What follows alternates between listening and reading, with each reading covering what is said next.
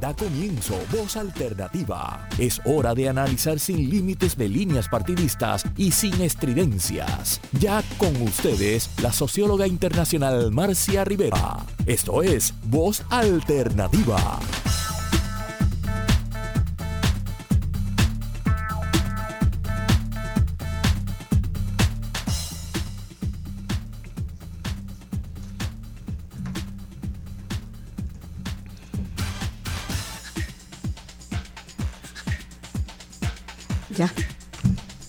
Bienvenidos nuevamente amigos y amigas a la serie Construcción de Soberanía desde las Bases Comunitarias, producida por Vamos Puerto Rico. Reiteramos nuestro agradecimiento a Marcia Rivera por propiciar este espacio de voz alternativa Radio Isla 1320. Voz Alternativa, producida por Marcia Rivera, se transmite todos los domingos de 11 de la mañana a 1 de la tarde y tenemos el privilegio de contar con este espacio para el desarrollo de nuestra serie. Hoy dialogaremos sobre la construcción de soberanía desde la autogestión comunitaria.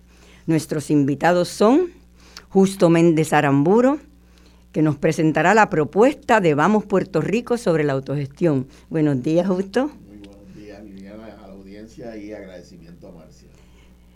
Linda Colón, quien reflexionará sobre la experiencia de autogestión en comunidades especiales. Linda eh, va a participar con nosotros por la vía telefónica. Francisco Santiago, que también está aquí con nosotros, nos hablará de la experiencia de la autogestión desde eh, la red comunitaria de respuesta. Aquí, saludos Francisco. Saludos, saludos, gracias por el espacio y un saludo también a toda la audiencia que nos escucha. Exacto. Y Alana Feldman, que nos hablará sobre la autogestión y la soberanía que construyen las mujeres en el centro para ti en adjuntas. Sabemos que además de la diversidad de experiencias que vamos a mostrar aquí, experiencias de autogestión, hay otros grupos autogestionarios en Puerto Rico, eh, conocidos unos, no conocidos otros. Casa Pueblo, Barrio Mariana, Cauce, etcétera. Les invitamos a que se comuniquen con nosotros si desean y compartan también sus experiencias. Y a ustedes, audiencia, el público en general, a que recuerden que nos pueden llamar para compartir experiencias, preguntas, comentarios y hasta críticas también. Los próximos, los próximos programas de la serie son muy interesantes. Tenemos la, el, el tema de la soberanía desde las bases comunitarias con el tema de salud comunitaria. Y en otra sesión tendremos una síntesis de lo que ha sido la serie completa en la que invitaremos a ustedes, nuestra audiencia, a comentar sus pareceres sobre la misma, tanto el concepto de soberanías múltiples que ejercemos, no pedimos, como dice el compañero Justo, eh, y que hemos desarrollado aquí, como los ejemplos concretos que hemos eh, presentado. Además, tendremos una sorpresa, una magnífica presentación sobre el tema de soberanías, pero que por ser sorpresa lo voy a dejar a justo para que comparta con nosotros. Finalmente quería señalar, quería destacar y recordar que desde el principio hemos hablado de que el concepto que dirige esta serie es demostrar que, que el Puerto Rico que queremos, según lo planteábamos desde su eh, programa de educación, organización, movilización. Es un Puerto Rico que también ya está haciendo. Muchas de las experiencias que, han, que han recibido aquí en los últimos programas son experiencias que están ocurriendo. Y hacerles el llamado a todos y todas que miren la serie como una totalidad, como una práctica de soberanías eh, por parte de nuestro pueblo y que con el programa de Vamos les hacemos visibles a ustedes. Decimos que son soberanías múltiples porque sostenemos que la soberanía se ejerce, se ejerce en todas las dimensiones de la vida social. La producción alimentaria, la organización económica, la educación, la energía, la cultura, la salud, etcétera, etcétera. Así que estamos aquí para mostrar cómo se están gestando, cómo la utopía que estamos visualizando en el horizonte ya está caminando y para que la capten, la integren y podamos eh, seguir adelante e identificar en su propio ambiente, en sus propios medios, todos los ejercicios de soberanía que hacemos desde las comunidades y que a veces no vemos.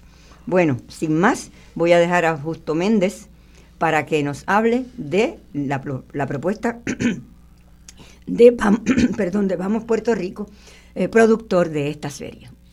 Muchísimas eh, gracias, eh, Liliana. hola, Francisco. Y saludos a la compañera Linda Colón, ya está en, en línea telefónica. Eh, también como parte de las sorpresas que, anunciaste, además de la compañera Alana Feldman del Centro Paz para ti, se han hecho disponibles para acompañarnos por la vía telefónica el compañero agrónomo, eh, agricultor Samuel Morales Coto, eh, que lleva tus apellidos sí, al revés, ay, qué bueno.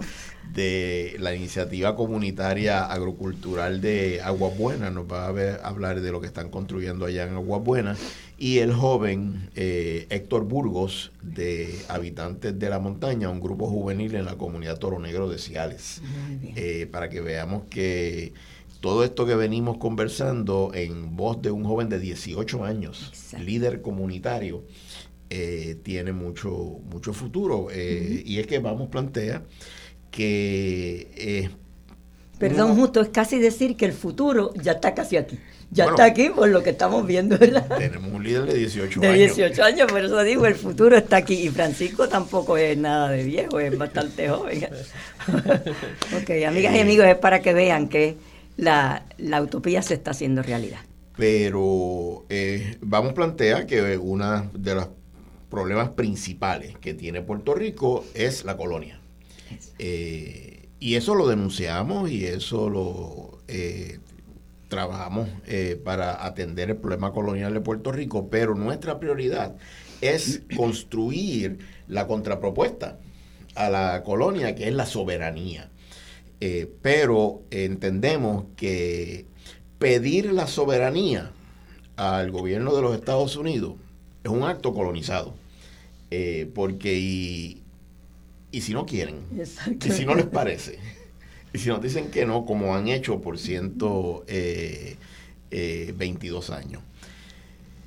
Por lo tanto, la, la, propuesta que vamos a hacer es que la soberanía es, tiene que partir de un acto soberano, de ser construida y ser construida por el pueblo de Puerto Rico, y cuando yo digo el pueblo de Puerto Rico me refiero a todas las personas que, que convivimos en el archipiélago, hayamos nacido donde hayamos nacido, eh, ser construida por el pueblo de Puerto Rico desde las comunidades donde estamos organizadas y, organizados.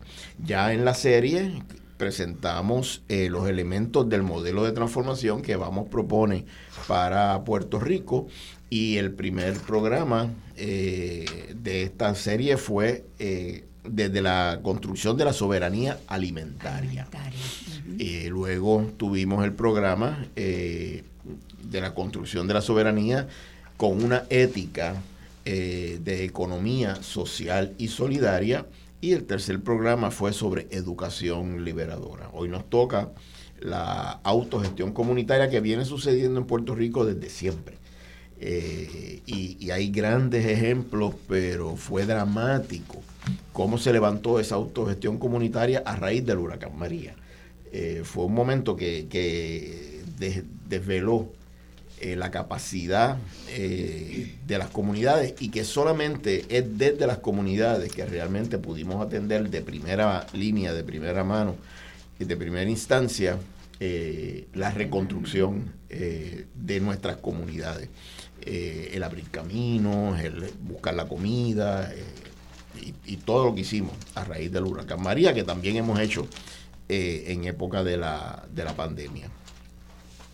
Pues hoy queremos hablar de ejemplos muy concretos de, esa soberanía que se construye eh, día a día y como planteas al final vamos a estar haciendo una, propuesta eh, para llevar todo esto a, como tú dices, pasar de la utopía al inédito viable a la soberanía. Y, lo primero que, hemos eh, pensado es que la compañera Linda Colón, que dirigió el programa de comunidades especiales, nos pueda compartir una reflexión desde esa experiencia, que fue muy importante, fue muy importante pero no necesariamente eh, hoy tenemos a esas comunidades eh, debidamente, por lo menos articuladas entre sí, como, como sucedía durante la época del programa de, comunidades especiales. Eh, así que Liliana, cuando quieras pasarle la palabra a Linda. Bienvenida, Linda. Hola. Estamos aquí. Saludos. Saludos para ti y para todos y todas que, están, que te están oyendo. Saludos a todos los que nos escuchan y muchas gracias a ustedes por invitarme a ser parte de este diálogo en la mañana de hoy. Eh, como decía justo, sí, el, programa de comunidades especiales pues se fundamentó en, una serie de ideas innovadoras, ¿verdad? En el momento en que estuvimos trabajando del 2001 al 2004. Eh, entre esas ideas pues estuvo el, el crear un modelo de apoderamiento y autogestión. Y en ese modelo de apoderamiento y autogestión, pues nosotros llegamos a 686 comunidades en las cuales pues hubo un, proceso de, de organización y de eh, establecer una serie de talleres para que el liderato se fortaleciera en su capacidad organizativa y en la construcción de capital social. Estos talleres eran uno de los pilares verdad del modelo porque el modelo tenía otras otros otros aspectos. Pero eh, desde el punto de vista de lo que es eh, la creación de una base comunitaria me parece que fue un esfuerzo eh, muy grande y, y positivo. Aunque al presente pues tal vez no sabemos exactamente dónde quedó dónde quedó todo este todo este proceso. Lo importante es rescatar que en esas comunidades ese liderato pasó por, por una serie de talleres que se daban una o dos veces al mes eran talleres de un día completo en los cuales pues se trabajaban distintas técnicas de organización y entre esas técnicas pues se encontraba todo lo que significa el proceso deliberativo, democrático dentro de las comunidades, el cómo trabajar con las distintas esferas del gobierno, el cómo llevar a cabo propuestas para obtener recursos para eh, para llevar a cabo proyectos económicos y sociales dentro de las comunidades, eh, el cómo también eh, evaluar cuáles eran las problemáticas principales dentro de las comunidades, Así que desde ese punto de vista, pues supuso el desarrollar eh, unas destrezas que son necesarias dentro de un liderato comunitario para poder enfrentar las duras condiciones, ¿verdad?, en que viven las personas bajo el nivel de pobreza. Eh, el, el, el proyecto también de apoderamiento tenía otro pilar que era el lograr crear eh, propuestas de desarrollo económico comunitario. Y en ese sentido, ¿verdad? Esto es tal vez lo más difícil dentro del proceso. Digo, difícil es todo, ¿verdad? Porque organizar comunidades no es nada fácil. Y no todo el mundo dentro de una comunidad está dispuesto a, participar de un proceso organizativo. O sea, siempre hay un liderato, siempre hay un grupo que, que da el, la mayor este, fuerza al proceso, pero igualmente hay detractores y hay personas que eh, están en contra. Eh, así que desde el punto de vista del desarrollo de propuestas económicas, dado el caso de que la gente, una de, la, de sus mayores este, solicitudes era conseguir trabajo, pues eh, no solamente se trataba de crear oportunidades de trabajo, sino que también había que cambiar toda la percepción de cómo tú miras el trabajo. O sea, crear alternativas desde la autogestión supone también un cambio de mentalidad, un el cómo yo me acerco a poder crear eh, un proyecto económico que sea sostenible a largo plazo. Así que en ese sentido, pues hubo muchos tropiezos, pero en, el proceso se lograron hacer toda una serie de, de propuestas y de proyectos que se encaminaron con el apoyo de fondos desde el gobierno eh, y en ese sentido, pues se crearon unas 10 cooperativas de producción, unas 35 microempresas, entre las que hubo muchos proyectos, por ejemplo, de mosaicos, de artesanía, eh, se establecieron adiestramientos en la construcción. En ese adiestramiento para la construcción participaron unas 500 personas eh, y, y se hizo una cooperativa de construcción que llevó a cabo una serie de trabajos en, en, Arroyo, en una comunidad de Arroyo. También enfrentó grandes problemas eh, el lograr que las personas que formaban parte de la cooperativa pues entendieran eh, que tenían que hacer toda una serie de, trabajos, ¿verdad? Desde el punto de vista administrativo, etcétera. Eh, la cosa también de, de, que hay un compromiso, hay que hacer el trabajo cuando hay que hacerlo, o sea, todo ese tipo de, dinámicas eh, no, no, fueron nada fáciles. Se establecieron también centros de, computadoras, centros de cómputo, se, se, llegaron a establecer este, tres centros que tenían el propósito de convertirse en, en unas unidades desde las cuales pudieran darse talleres de autogestión y desarrollo comunitario. Estos centros fueron uno en San Juan, otro en Guaynabo y, otro en Mayagüez, perdón, uno en San Juan, otro en Mayagüez y el otro, el tercero era en Arroyos. Estos eran centros bien grandes, espaciosos, con tecnología de computadora, con áreas de reunión, etcétera.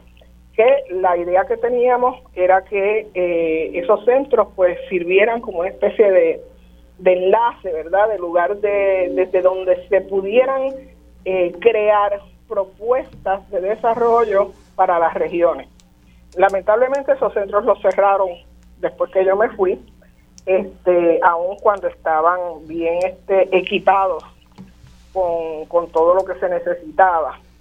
Eh, eh, junto con todo esto, pues hubo otro elemento que me pareció que era bien importante y fue la integración de, de una serie de profesores que eran los que daban los talleres en las comunidades, la mayor parte de los cuales eran profesores universitarios, que se integraron eh, junto con las comunidades, ¿verdad? Que servían de facilitadores en el proceso de los talleres. Y eso me parece a mí que fue algo este, muy importante porque eran personas ya con unas experiencias vividas que eh, se unían con el liderato y que servían de, de refuerzo para los procesos que se estaban dando. Eh, otra de, la, de, la, de los aspectos importantes de este programa fue que este programa exigía que las agencias de gobierno, diversas agencias de gobierno, tuvieran una representación dentro de la Junta de las Comunidades Especiales y se hicieran responsables de toda una serie de trabajos que por años nunca habían tenido, ¿verdad? Y que constitucionalmente le corresponde hacer. Y ahí pues estaba el Departamento de Salud, estaba el Departamento de Recreación y Deporte, Educación, este eh, el Instituto de Cultura, la WIPR, y cada una de esas agencias eh, tenía, ¿verdad?, a su cargo llevar a cabo una serie de proyectos en las comunidades eh, que eran eh, parte de las tareas que normalmente le corresponde llevar a cabo a esas agencias, pero que no llevan a cabo. O sea, acueductos y alcantarillado, energía eléctrica, todas estas agencias estaban integradas, ¿no? Para darle este, los servicios que las comunidades necesitaban. Y eso, ¿verdad? Que suponemos que es parte de lo que es la, la labor que tienen que hacer las agencias, pues lamentablemente como son comunidades pobres, todos sabemos que las dejan de lado, no las atienden y están décadas solicitando que se hagan una serie de trabajos en ellas. Este, así que en ese sentido yo creo que, que fue bien este positivo porque eh, expuso a, los jefes de agencia y sus representantes a las necesidades de las comunidades. Eh, el otro pilar, pues, el pilar de infraestructura, que tenía que ver con la inversión en infraestructura dentro de las comunidades.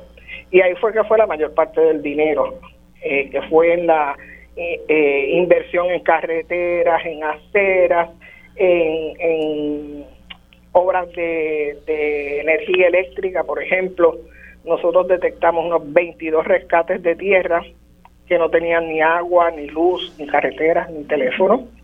Y pues uno de los planteamientos que yo hice eh, fue que estas comunidades que algunas de ellas tenían hasta 15 años de existencia.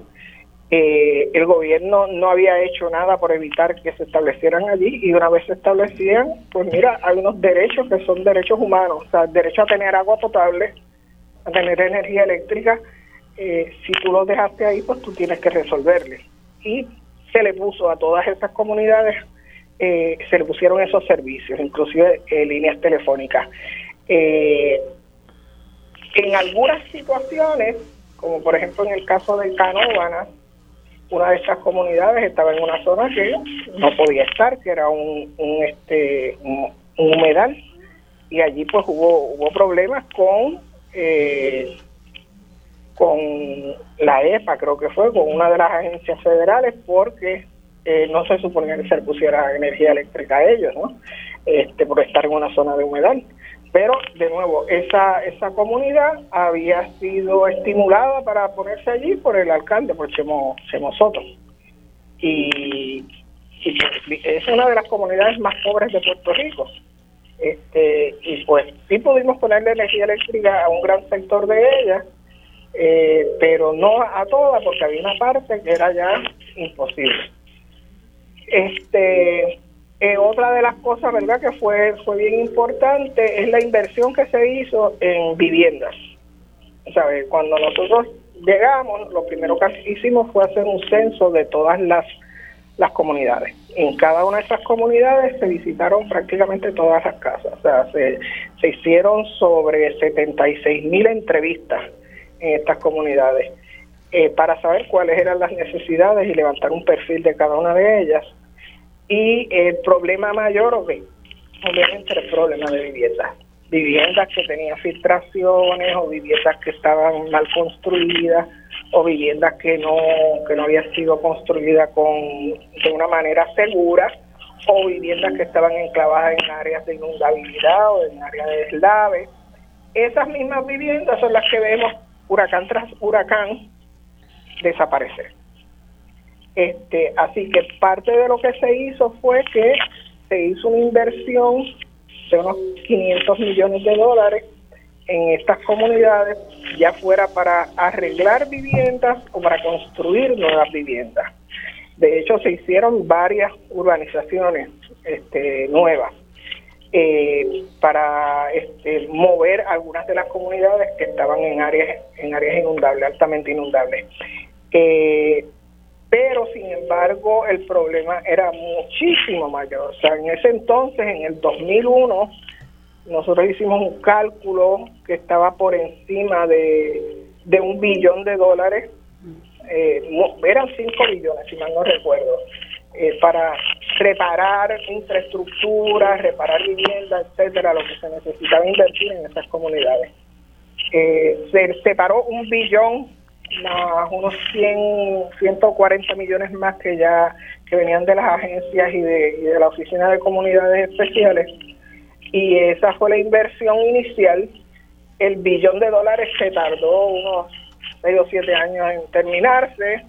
Y bueno, como ustedes bien saben, hubo un hubo toda una serie de críticas, ¿verdad?, al cómo se utilizó el dinero eh, algunas de ellas sin ningún fundamento, otras razonables, ¿verdad? Porque en la construcción de vivienda hubo muchos problemas en el sentido de, cómo seleccionas, en qué lugar, etcétera.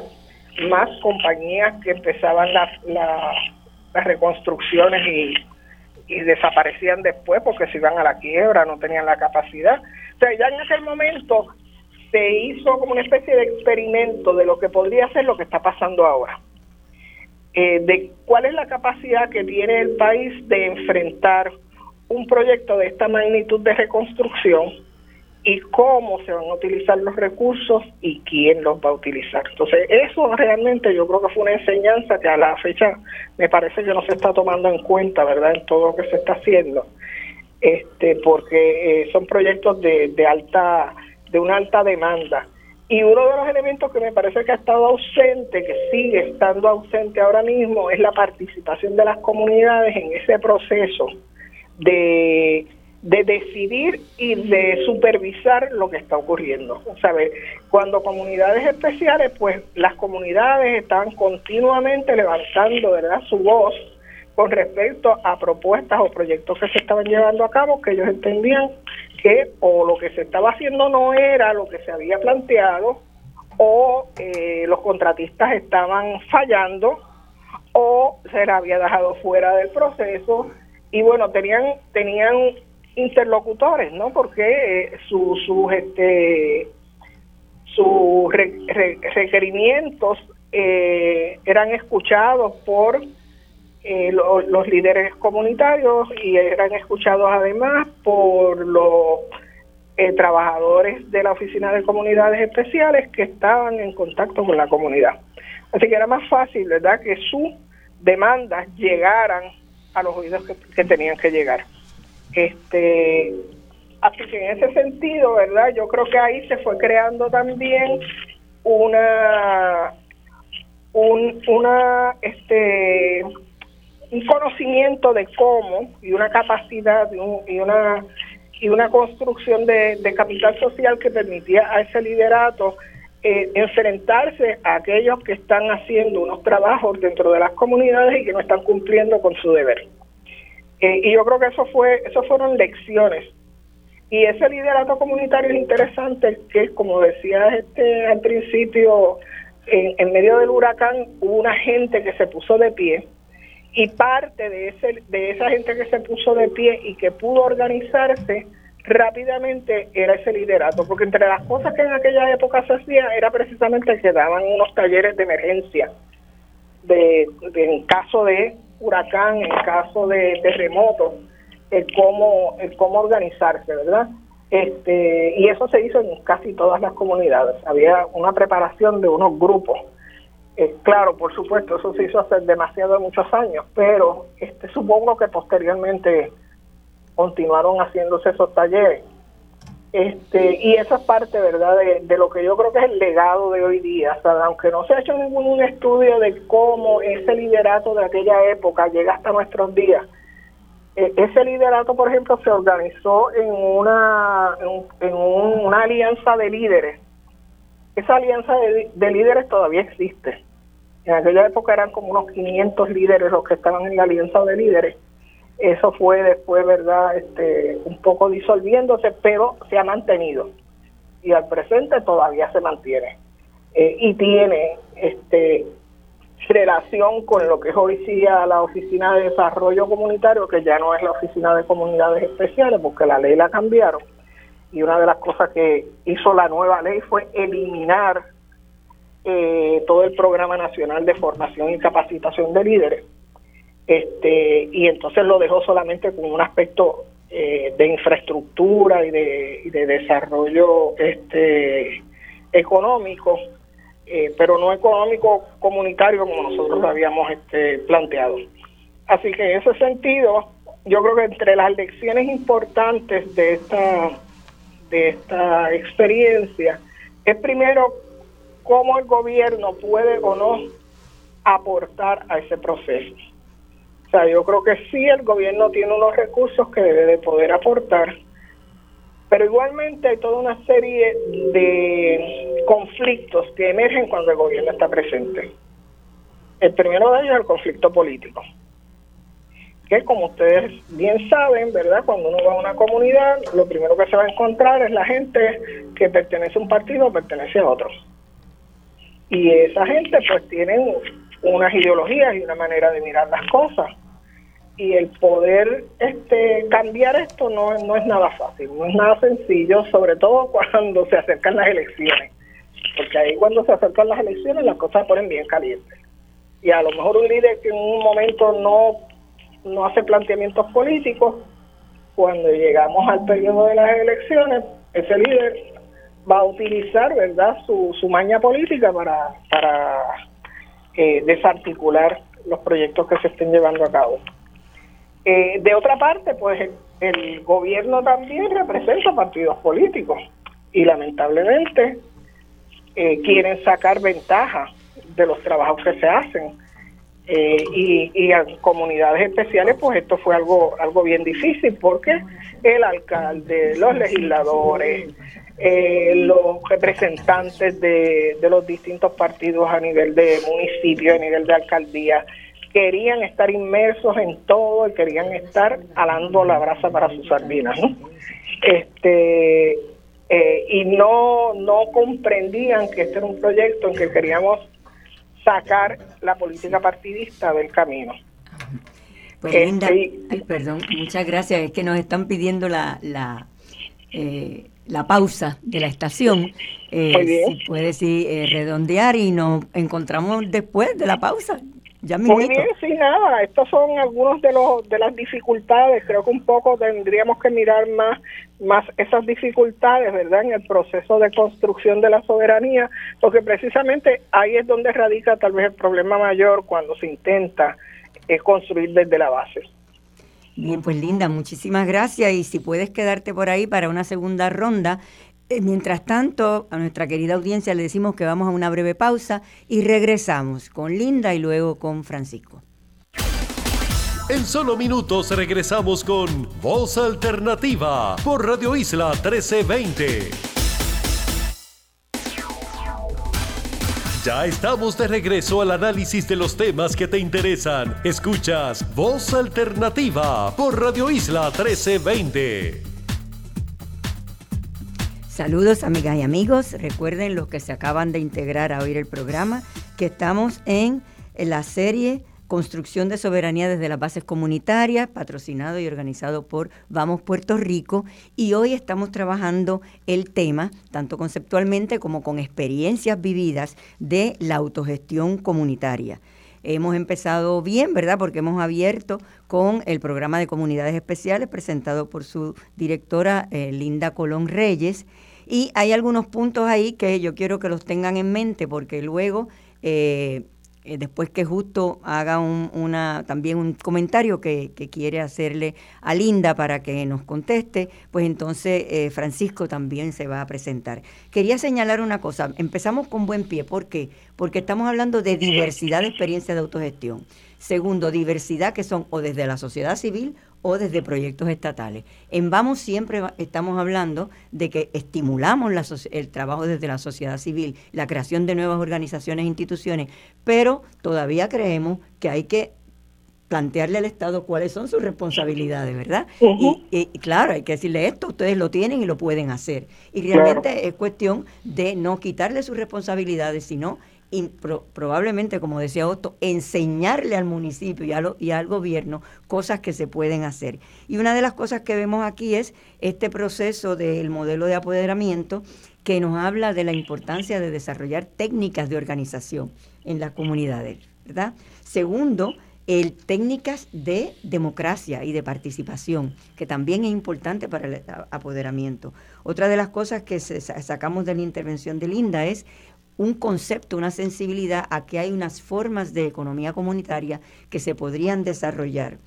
Y, y también este sentido de que a las agencias hay que ponerlas a cumplir con las responsabilidades que deben cumplir participando con las mismas comunidades. Luego eh, podemos seguir eh, conversando, que creo justo también quería plantearle unas cosas a Linda, pero para que vayamos viendo que la diversidad de la autogestión es grande y que tanto ustedes como nosotros podemos seguir planteándonos alternativas para eh, interactuar entre tu experiencia y mi experiencia. Justo. Sí, eh, muchísimas gracias Linda por eh, tu recuento de un programa tan importante para Puerto Rico. De aquella cantera de líderes continuamos trabajando en los esfuerzos comunitarios en los que nos encontramos eh, con, con pues, contigo mismo, eh, Linda, con, con, Liliana, con Marcia Rivera, con Ilsa Medina, con Wilfredo López Montañez, Carmen Villanueva, Norberto eh, Román, Tito Figueroa, toda esa gente eh, están muy activas en, en, lo que estamos haciendo ahora. en el esfuerzo que llamamos Red Comunitaria de Respuesta, que en breve el compañero Francisco, que es una de las personas que lideran, va a haber aquí cuatro personas de la red comunitaria de respuesta compartiendo, Francisco, Alana, Samuel y Héctor. Eh, en, en, la experiencia vivida y con los cambios eh, en, en gobiernos que lejos de apoyar un programa como el de comunidades especiales, eh, hacen lo posible porque no se desarrollen iniciativas desde la base comunitaria. Y eh, ante los objetivos que Francisco ya mismo nos va a presentar de la red comunitaria de respuesta, en tu experiencia y aprendizaje y el contexto de, del Puerto Rico de hoy, ¿qué, qué recomendaciones tú harías de teniendo una nueva oportunidad, pero esta vez sin el apoyo del el gobierno, apoyo que hay que arrancarle al gobierno eh, eventualmente. Eh, ¿Qué recomendaciones tú harías a, esta iniciativa que se está desarrollando actualmente? Pues mira, este, antes de, continuar quiero hacer un reconocimiento de lo que eran los promotores comunitarios, que eran, nosotros llegamos a tener como unos 70, 80 promotores que eran empleados de la oficina que trabajaban en las comunidades. Y ese grupo es tal vez el grupo más comprometido, tal vez que haya habido, mira, en, la historia de este siglo XXI en Puerto Rico. Ese era un grupo de gente que lo daba todo, que estaban en esas comunidades a cualquier hora, que participaron de un proceso también educativo, de aprender la metodología de la organización comunitaria porque eso en Puerto Rico en esa época, ¿verdad? No se enseñaba. Hoy día hay mucho más gente que está preparándose en esta, en, esta área.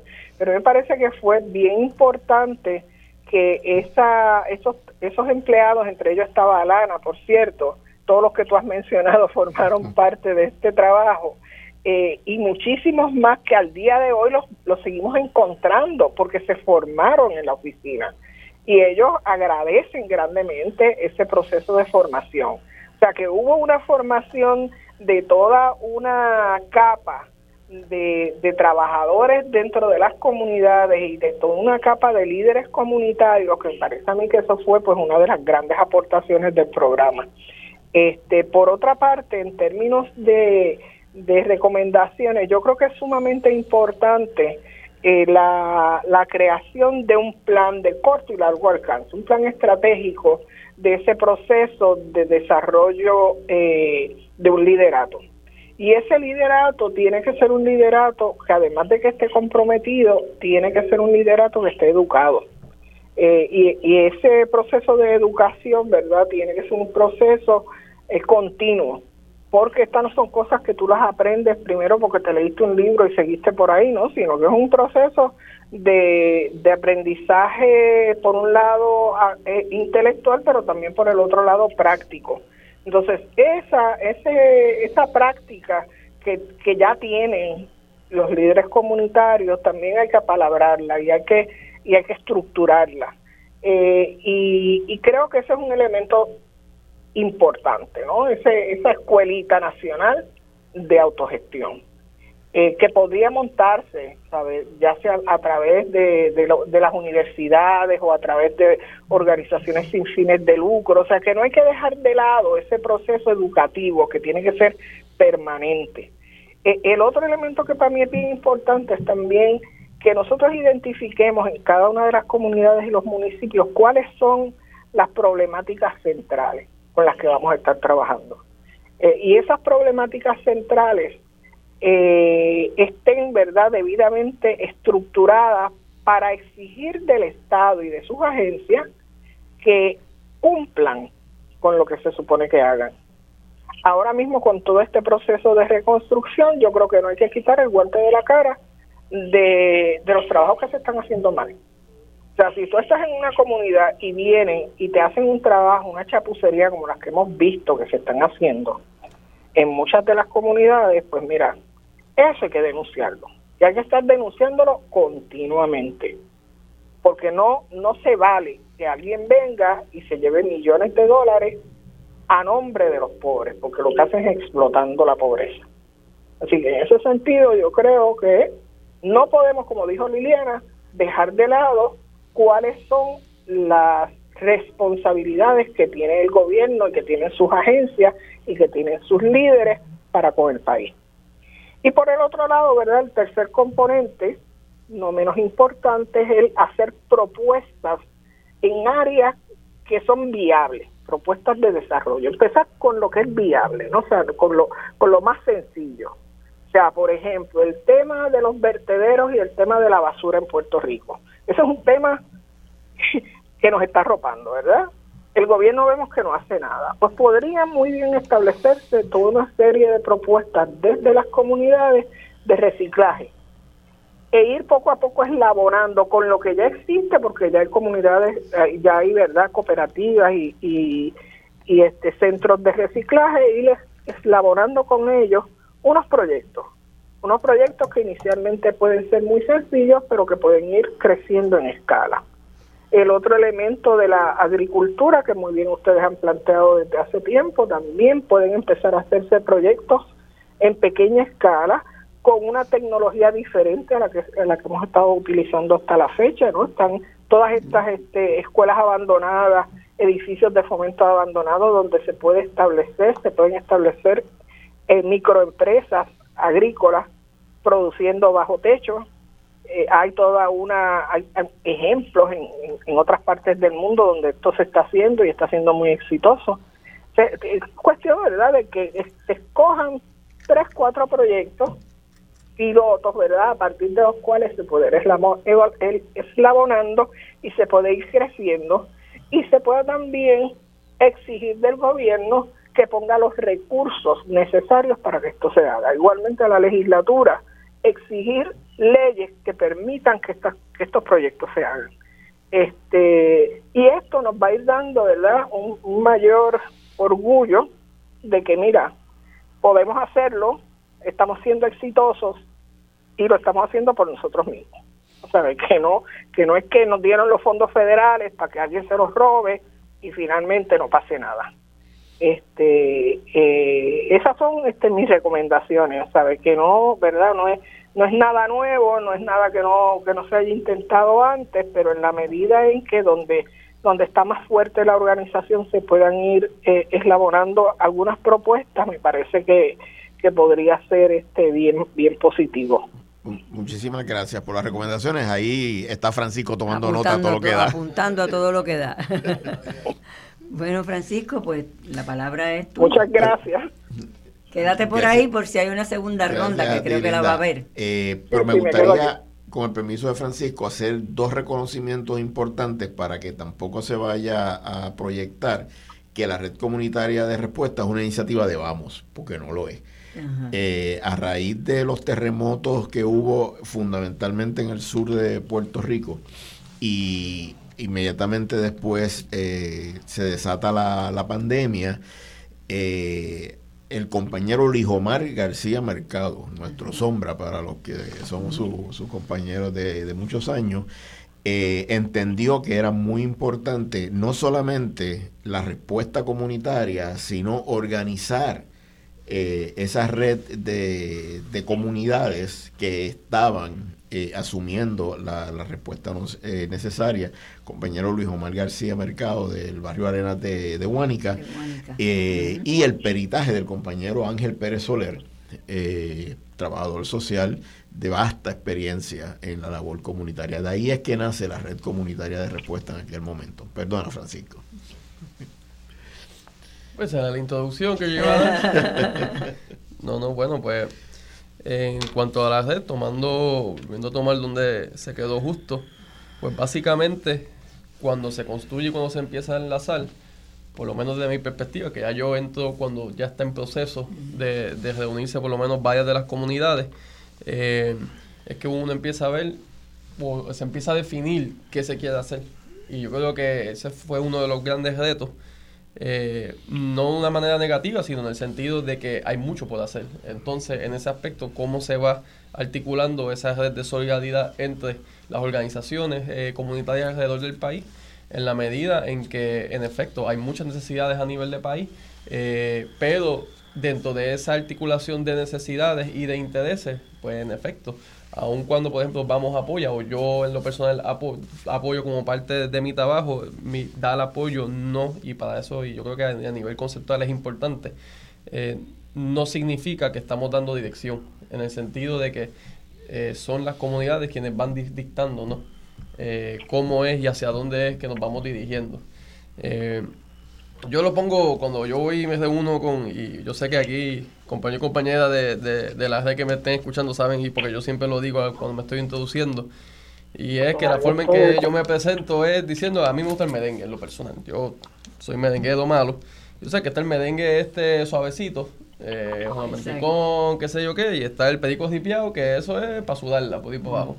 Y yo creo que en ese sentido, siempre les digo, de mira, eh, yo bailo el son y al merengue que, que, la comunidad desee. ¿Por qué? Porque también uno tiene, ¿verdad? Eh, uno sabe, o debería, ¿verdad? Eh, auscultar esas realidades, posibilidades, condiciones objetivas y subjetivas de, de esa comunidad, ¿no? Y, y, eso no lo establece uno, sino que lo establece la comunidad con la cual se está trabajando.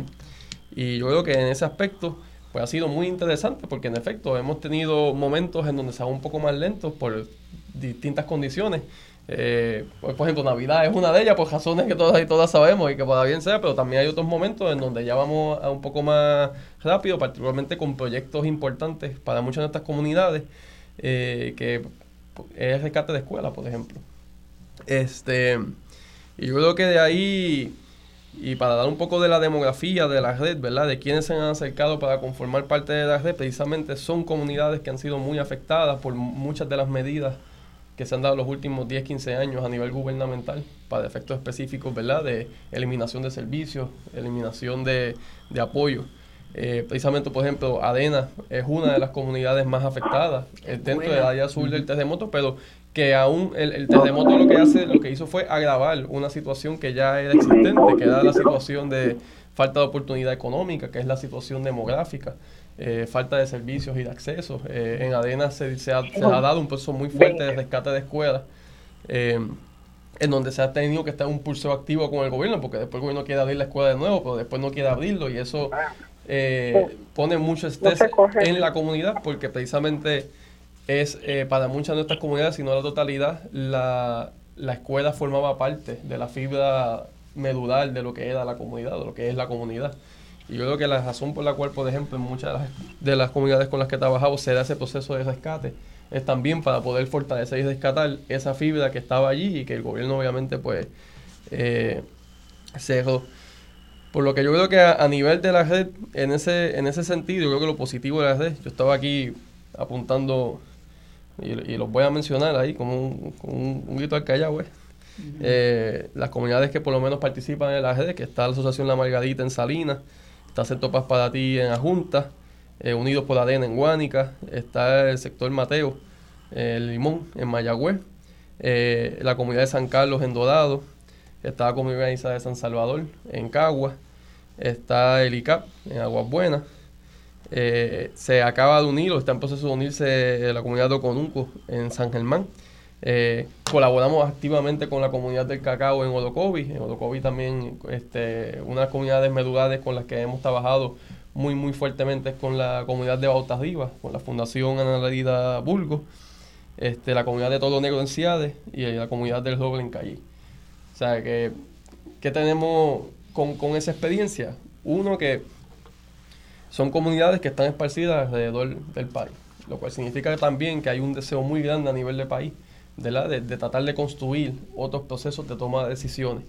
Eh, eso por un lado.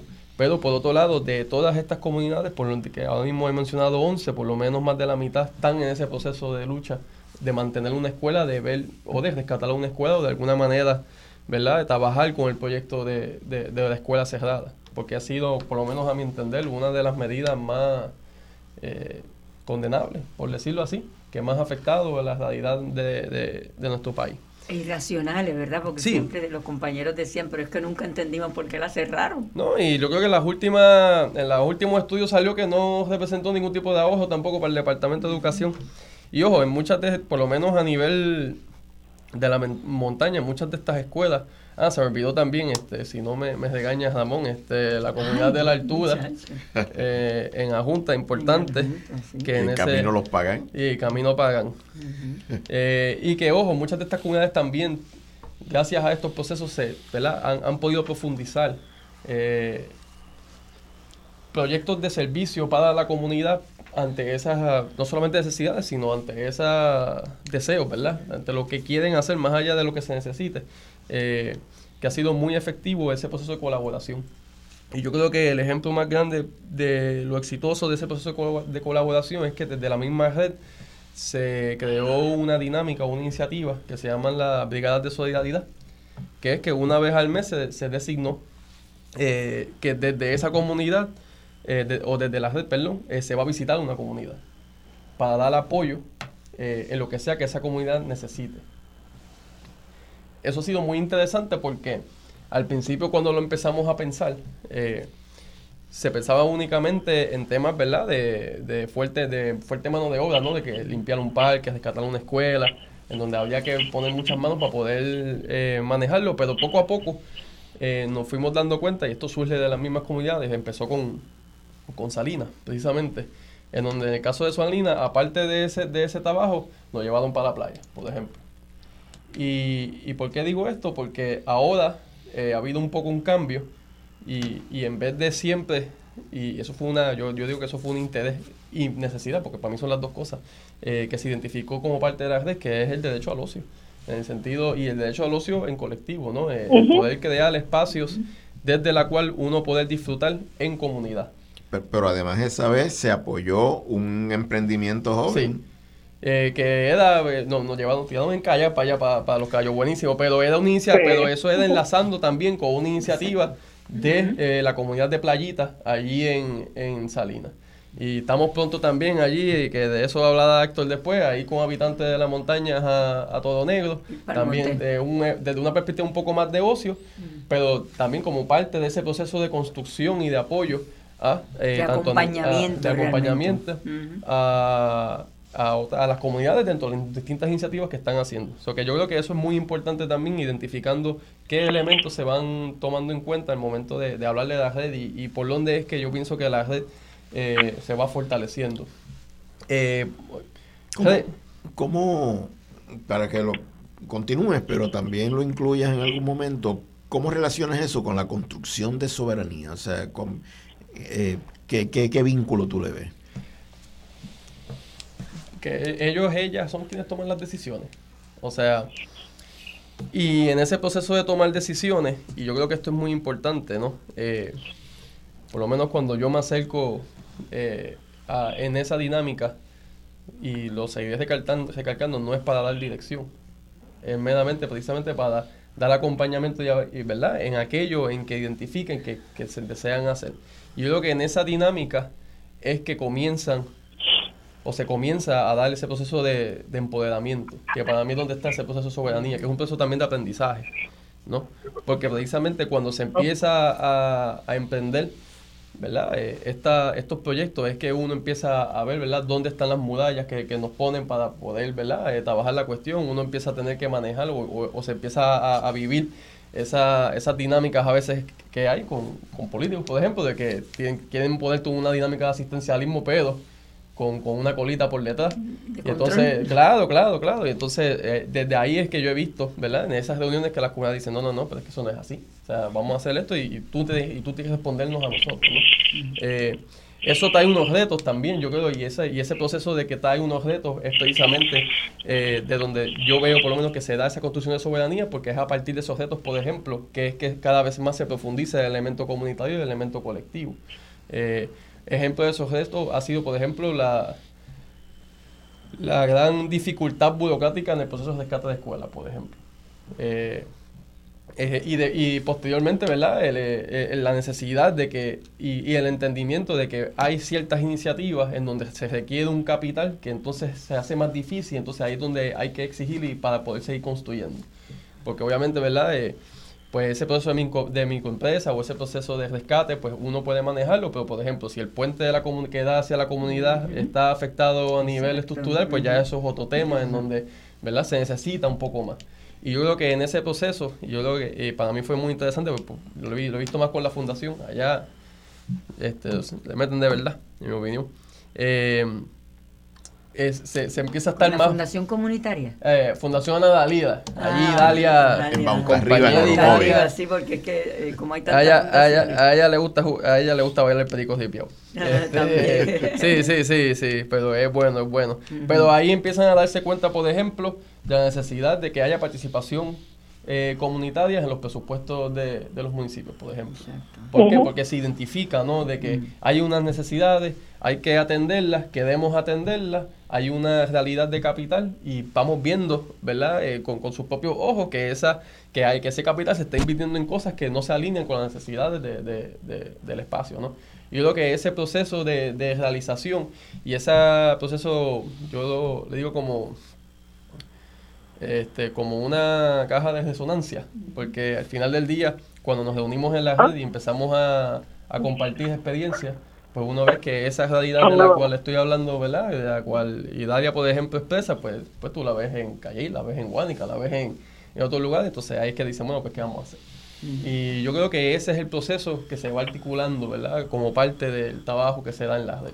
Y yo creo que ahí, ahí está la semilla de la soberanía en la medida en que, en la, que esa caja de resonancia se va replicando y se va articulando a nivel de país, pues se, se, puede crear ¿verdad? exigencias a nivel de país para que se transforme la manera en que se toman decisiones, tanto a nivel económico como a nivel de política pública, en torno a, la realidad comunitaria, que es la realidad de, quienes viven aquí. Fíjate, ese detalle que trajiste del derecho al ocio también apunta a otra dimensión de las relaciones porque casi todas estas relaciones son de trabajo, ¿verdad? De, lucha, etcétera.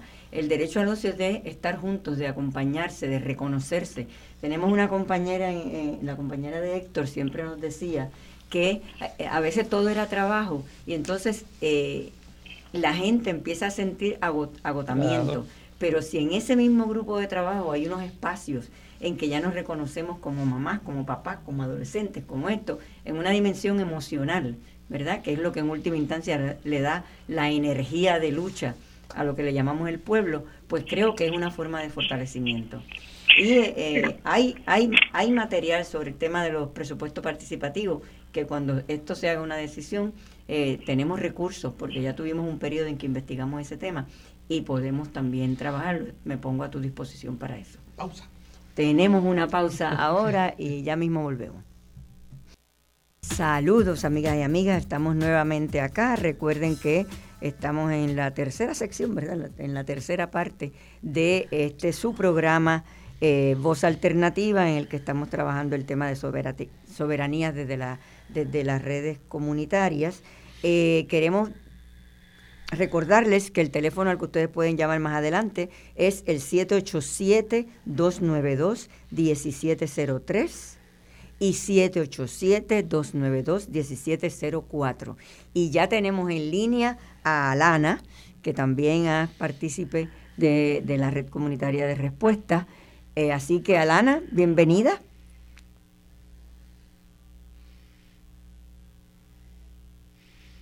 ¿Todavía?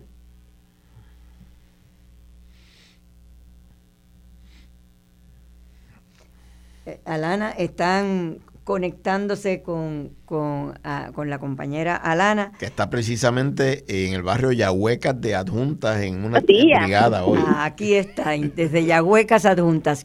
cariños, Alana, ¿cómo estás? Todo bien, ¿cómo están ustedes? Pues no sabía que ya estaba al aire, perdonen.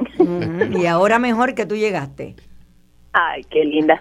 Aquí estamos preparándonos para, para el compartir de las mujeres empresarias de la montaña, así que estamos en en proceso de decoración y de montaje. Y, precisamente, Alana, en, esa dirección es que eh, te preguntaba el otro día, eh, cuando, te solicitábamos la intervención, en esa construcción de soberanía, el Centro Paz para Ti hace un trabajo muy importante con, las mujeres de, allá de, del barrio en, en Adjunta. Y si nos pudieras hablar un poco de eso, esa construcción de soberanía en la mujer. Pues mira, aquí el Centro Paz para Ti, primero que nada, es un proyecto de Coordinadora Paz para las Mujeres aquí en Yahuecas, en adjuntas, y trabajamos mayormente con mujeres de Lares, Castañera, adjuntas, pero la realidad es que trabajamos con las mujeres del área rural de la montaña porque aquí llegan de Utuado, del norte de Ponce, de hecho nos han llegado desde ahí bonitos. Pero eh, esto es un esfuerzo precisamente comunitario para fortalecer las capacidades que, y las fortalezas que tenemos las las mujeres para poder bregar con las situaciones que, que, todo día a día estamos eh, enfrentando las mujeres de la montaña. Así que aquí hay unas necesidades que son particulares, que son diferentes de las que hay en otros espacios, que son precisamente por el aislamiento geográfico, por la falta de recursos, porque la, la transportación no es sencilla, no hay acceso a, a vehículos, son casi todos compartidos, los empleos son limitados, así que aquí las mujeres de la montaña día a día se las inventan en el aire para vivir, para sobrevivir, para echar para adelante. Y el esfuerzo que hacemos aquí desde el Centro Paz para ti es precisamente el ayudarlas a ellas y acompañarlas en los procesos para que ellas tengan lo que necesitan para hacer eso. Y mayormente estamos construyendo independencias de muchas de muchos tipos, eh, independencia eh, alimentaria, estamos construyendo eh, independencia económica, emocional, y, y a la misma vez que estamos construyendo independencia, estamos enlazando, porque parte de lo que me he dado cuenta es que muchas de las mujeres no necesariamente estaban eh, conscientes de, del patrón común que tienen, ¿verdad? De las situaciones unas entre otras y a la misma vez las experiencias en común que pueden ayudarse mutuamente a bregar con todas esas situaciones. Así que estamos estamos aprendiendo a la misma vez a, no depender de, de, de las dependencias tradicionales, pero el sí darnos cuenta que no estamos solas, que tenemos una red en la cual podemos eh, apoyarnos y, y construirnos. Eh, ¿Y cuáles son eh, las experiencias, o sea, cómo han organizado esta dimensión dentro del marco general de eh, el ejercicio de soberanía, eh, eh, las gestiones, digo, la autogestión. O sea, de qué manera las mujeres en la experiencia concreta van realizando prácticas de autogestión para trabajar con estos asuntos que nos han mencionado. Pues mira, aquí en el Centro Paz para ti, por ejemplo, tenemos un mercado desde mayo del 2019 y es un mercado de mujeres empresarias, así que son mujeres que ya estaban haciendo cosas, como yo dije, para, para resolver para ellas, para su familia, para sus comunidades.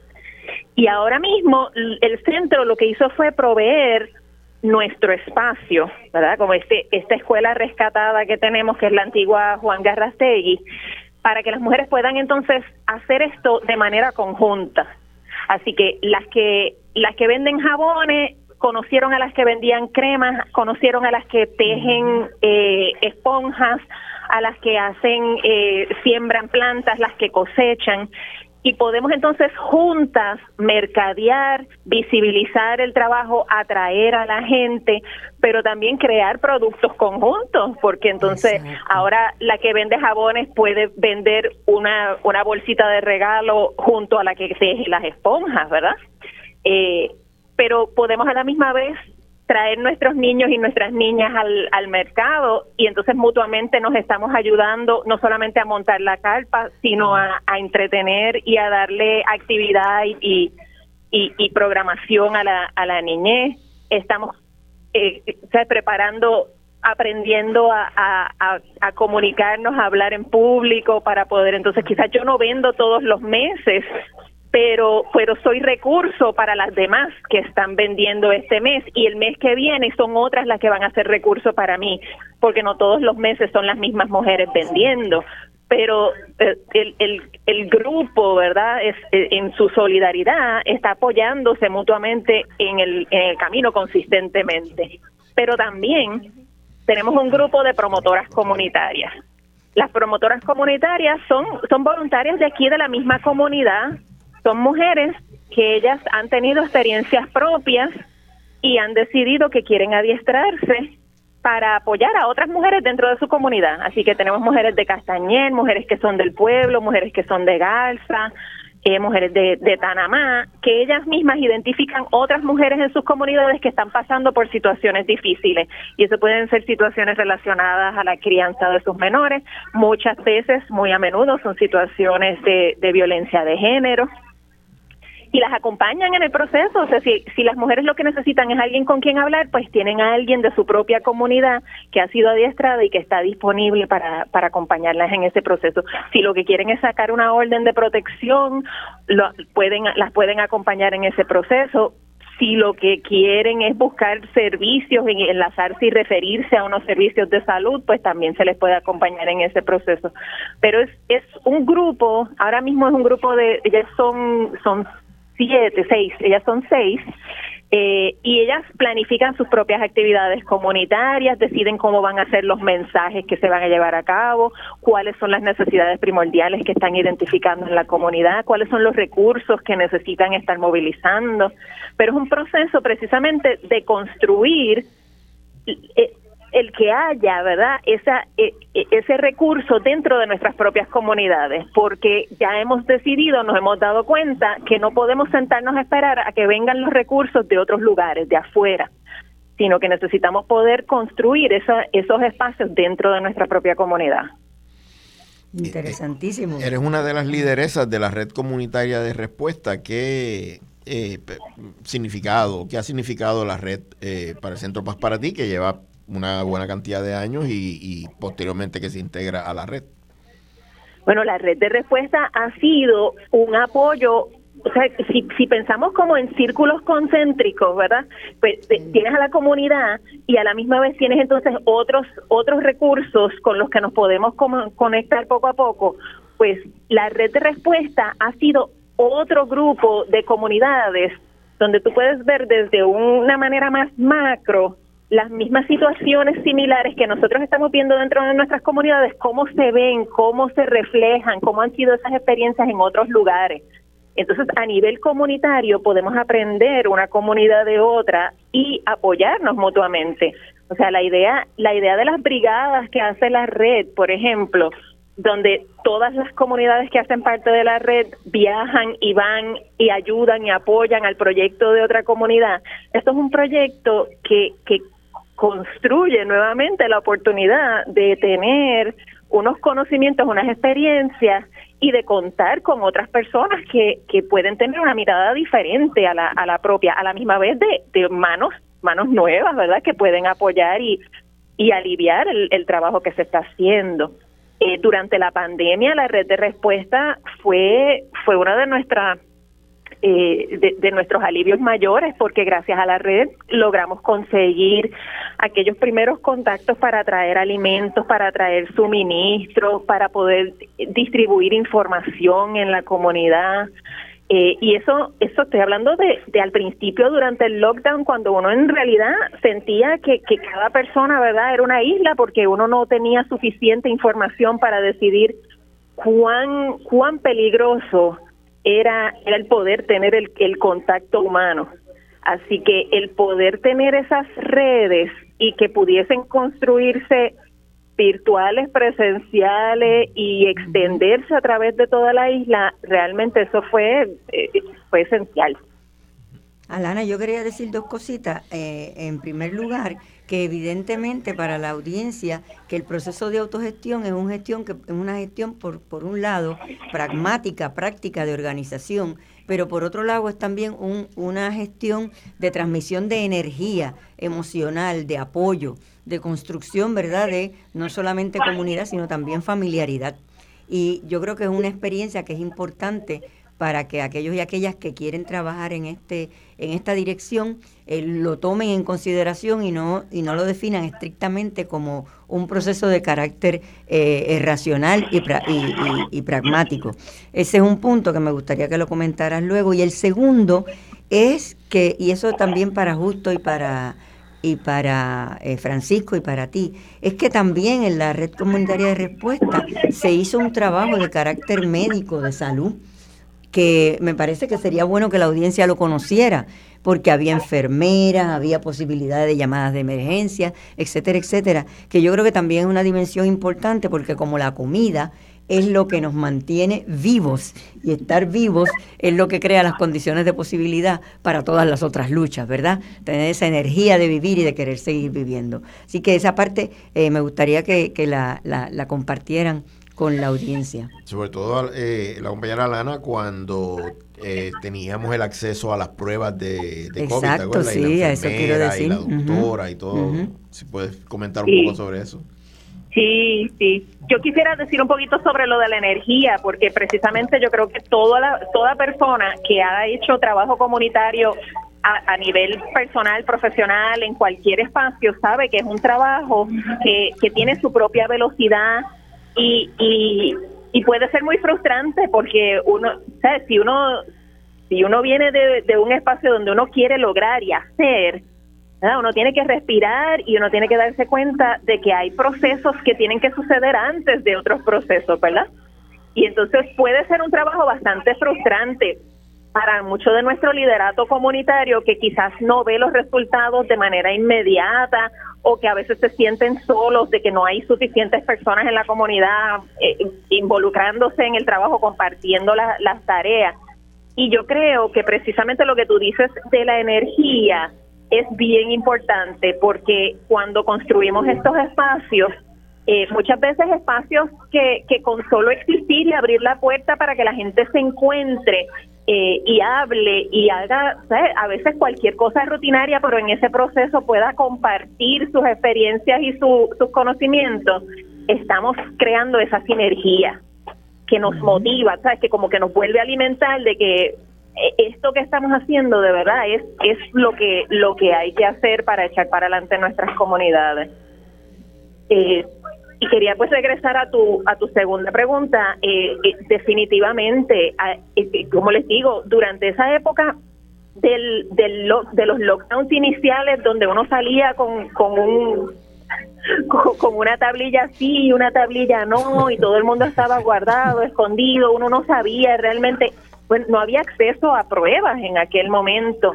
Así que la, la red que construyó, vamos, la red de respuesta, realmente fue un salvavidas para muchas de nuestras comunidades, donde nosotras podíamos llamar por teléfono a un médico o a una enfermera y aclarar muchísimas dudas, referir a personas que incluso eh, eran positivas o pensaban que podían serlo pero pero estaban siendo recibiendo el rechazo de su comunidad y no teniendo acceso verdad a, a los recursos de confirmación. Y eso nuevamente lo que hace es que, que, que construye mucha mucha desconfianza eh, en nuestras comunidades. Y la salud es, es, esencial, o sea, eso no es no es ni siquiera algo algo cuestionable. Así que eh, en esa en esos periodos de los primeros meses el poder contar con unos recursos que estuvieran a la mano, donde uno siempre pudiese saber a dónde ir para aclarar, eso de verdad hizo, hizo mucho por nuestro grupo de, promotoras comunitarias que eran las que realmente estaban ¿verdad? Eh, repartiendo la información y dando cara en sus propias comunidades. Exacto. Alana, pues muchas gracias. Si es posible que te quedes por ahí para una segunda ronda, estamos ya invitando a nuestro a nuestra radio audiencia a que llame al 787-292-1703 y 1704. Eh, ya tenemos también con nosotros a Samuel Morales de Iniciativa Comunitaria Agrocultural de Aguas Buenas. Así que tenemos otra experiencia, pero quería decirte gracias por esta, este, ¿verdad? Que respondiste al comentario sobre el tema de la salud, porque ya es como un puente para lo que va a ser nuestro próximo programa de soberanía desde las redes comunitarias, que es el tema de la salud, que reitero, entre la salud y la alimentación es lo que nos da esa energía y la energía no desaparece, la energía se transforma y mientras tengamos energía seremos pueblo. Mm, este gracias, Samuel. gracias a todos y a todas. Y les invito a nuestro próximo mercado el 20 de febrero aquí en el Centro Paz para ti para que vean a estas mujeres en acción. 20 de febrero, eh, nuestra querida radio audiencia en el, en el Centro Paz para la Mujer, en el barrio. Barrio Yahuecas en Adjuntas, esa es la carretera 135, kilómetro 15.7 y es de 11 a 3, de 11 de la mañana a 3 de la tarde carretera 135, kilómetro 15.7, de eh, hasta las 3 de la tarde, ¿verdad? De 11 a 3. De 11 a 3 de la tarde. Bueno, eso puede hacer también uno de los viajecitos de, de ocio, ¿verdad? De ir a decir, vamos entonces a, a, ver el mercado y después nos quedamos por allá eh, comiendo y disfrutando del centro de la isla. Eh, Samuel, bienvenido. Saludos, gracias, gracias y saludos para, Morales ti, para tu audiencia. Samuel Morales Coto, que tú y yo somos familia, porque yo soy Coto Morales. Así mismo es, así mismo es. Tenemos ahí una inversión, es cercanía. Una, una cercanía eh, eh, personal, vamos a ponerla así. Pues mira, Liliana, quisimos invitar a, Samuel, eh, que es uno de los eh, personas que eh, participan en, en ICAP, la iniciativa comunitaria agrocultural de Aguas Buenas, porque me parece que es un modelo interesantísimo de que se agrupan, según Alana nos plantea, en torno al apoyo a la mujer, eh, en torno al apoyo a la agroecología y, a, la cultura. Samuel además eh, el maestro de agricultura de nuestra escuela y el coordinador del Comité de Educación de la organización Boricua de Agricultura Ecológica. Entonces, Samuel, eh, si nos puede explicar un poquito del modelo de ICAP. Bueno, nuevamente gracias por la invitación. Este, lamentablemente eh, no son suficientes los espacios para poder hablar de estos temas y me siento no tan solo orgulloso, sino contento de que estamos sacando un ratito para hablar de la ecología y la agricultura que tanto me interesa y creo que es tan necesaria para Puerto Rico. Nosotros en Aguas Buenas, eh, un grupo de vecinos con este interés de no tan solo de promover la ecología, sino de sembrar lo que le llamamos el cambio que queremos ver. Nosotros, y en Puerto Rico hemos escuchado de que soy muy pequeño, que no hay comida sembrada aquí, que estamos viviendo unos tiempos de inseguridad en cuanto a la alimentación, en cuanto a que las tradiciones y la cultura se pierden, pues decidimos hacer algo al respecto a unirnos y dejar de esperar que las cosas cambien y decir, óyeme, pero pues en un huertito podemos empezar a hacer ese cambio, porque si tenemos una plantita de recao, ya no necesitamos recao y por lo menos de recao no estamos inseguros. El recao no va a llover del cielo, eso también lo sabemos. Había que hacer algo al respecto. Somos unos vecinos que decidimos unirnos y formamos ya hace, ya vamos para tres años, que formamos la iniciativa comunitaria agrocultural de Aguas Buenas, donde aparte de que somos vecinos de la misma región de Aguas Buenas, nos apoyamos sembrando ese cambio desde nuestro frente. Y nuestros frentes son un huertito, un patio, una finca. Algunos de nosotros producimos y vivimos de la agricultura, pero no todos. La idea es promover la ecología con las acciones de a diario lo que sí podemos hacer, a la vez que creamos un frente de resistencia para otros cambios que son necesarios fuera de nuestro huerto, fuera de nuestra finca, como es por ejemplo el caso de una escuela que estamos rescatando en el área de Sumidero. Entendemos que los espacios culturales, públicos, son necesarios y nuevamente son cosas que no se van a dar solas ese cambio que nos va a llevar a la soberanía en todo sentido, porque a pesar de que nuestro enfoque es agrícola, entendemos que debe de haber una soberanía cultural, una soberanía de tradición de nuestra lengua, por ejemplo, y lo fomentamos. Una de las actividades que hacemos anualmente, por ejemplo, es que confeccionamos pasteles, hacemos la pastelada. Y entonces ahí promovemos la tradición de reunirnos en comunidad, de hacer comida que viene de nuestros huertos con las cosechas, que son comidas que podemos almacenar en el caso de los pasteles, pero que podemos deleitarnos y aprovechamos y cantamos y nos sentamos a, revivir y a crear nuevas experiencias. Este año en particular fue muy especial porque tuvimos la presencia, en mi caso, de mi abuelo que tiene 93 años y de mi hijo que tiene 5 años y de mí en familia, haciendo todos pasteles, que es el relevo regeneracional que queremos ver, donde las tradiciones se lleven, donde causa alegría, donde al final del día hasta podemos comer, vemos el cosecho que nos llena la barriga, nos llena el alma y nos dura para seguir promoviendo estas cosas. Pues, rescate de la escuela es una de ellas. Sembrar y, y hacer talleres comunitarios es otra de las cositas que estamos haciendo como grupo, eh, pues para promover no tan solo desde nuestros huertos, sino desde los centros comunitarios de Agua Buena. Maravilloso, ¿sabes qué? Que estás dando otro ejemplo de la integración de diferentes actividades a diferentes niveles, ¿verdad? Y también quería decir que el compañero tomó uno de nuestros talleres de educación popular en Toro Negro. Así que eh, que eso es otra dimensión que vamos a trabajar en el futuro frente a este reclamo que se ha planteado de la importancia de la educación continua y el planteamiento de la educación popular como útil para eso. ¿Querías decir algo, Francisco? Sí, Samu, que tenemos la próxima... ¿Cómo está? Es Francisco.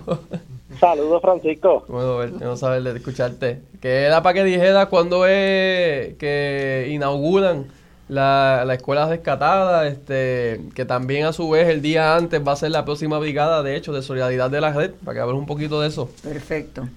Pues sí, mira, tenemos fecha hasta julio. Esta vez nos hemos comprometido en predecir fechas pase lo que pase, porque algo que aprendimos con la cuarentena, con el COVID, con esta cuarentena eterna, es que hay que seguir para adelante con nuestros planes, no podemos parar porque son más necesarios que nunca unirnos. Y que la comunidad es la que va a estar velando por la comunidad.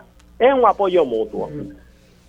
Eh, eh. Este año tenemos el, el preámbulo de que la escuela de sumidero la hemos estado rescatando, la hemos estado acondicionando, vamos a hacer unos talleres comunitarios gratuitos, varios talleristas invitados, casi todos es en torno a la agricultura como tema principal para crear en comunidad un huerto y la apertura de la escuela que va a ser en marzo 20.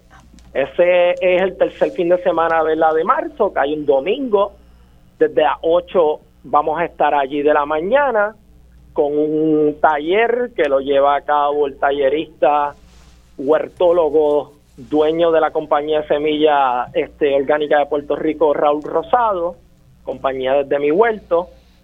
Va a estar llevando ese taller, vamos a tener hasta almuerzo para la comunidad. Es un taller principalmente para la comunidad, pero están todos invitados. Eh, eh, dentro de que somos parte de Aguas Buenas y de Sumideros, no nos limitamos a que a que estrictamente nuestros participantes sean verdad de, nuestra misma región. Pues un momentito que ya tenemos una llamada de uno de nuestros radioyentes, eh, recordándoles el 20 de marzo, apúntenlo, en el barrio sumidero de Aguas Buenas. buenos días. Buenos días, saludos. ¿Con quién hablamos? Ajá, le habla el señor Rodríguez desde Carolina, saludos. Saludos, señor Rodríguez. Mire, es que, me, es que no sé si ustedes sabían, quiero que me aclaren. yo tengo 66 años. A mí nunca mis padres me enseñaron a, maltratar a una mujer. Todo lo contrario. Líbreme Dios que yo le pusiera la mano a mi hermana que era dos años mayor que yo. Entonces yo veo esa problemática ahora de que no, que paz para la mujer y para los hombres y los niños. Otro punto, no sé si saben que en Puerto Rico la mayoría de las jueces son juezas, la mayoría de fiscales son mujeres. Voy más allá. En Puerto Rico la presidenta del Tribunal Superior Supremo es una es una señora y lesbiana.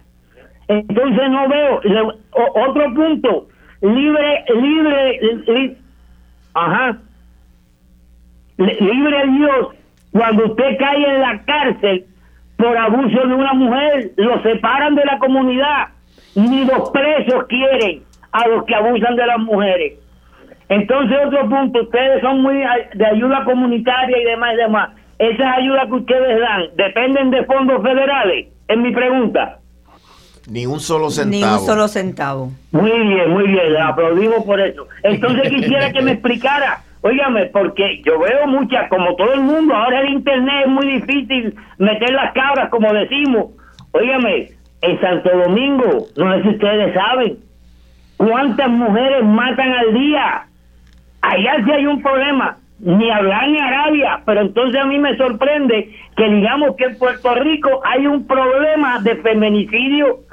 El año pasado, por ejemplo, hubieron casi 700 asesinatos de esos 700 asesinatos, 52 creo, 53 fueron mujeres. Oigan, y hay mujeres que son delincuentes. Claro que las van a matar.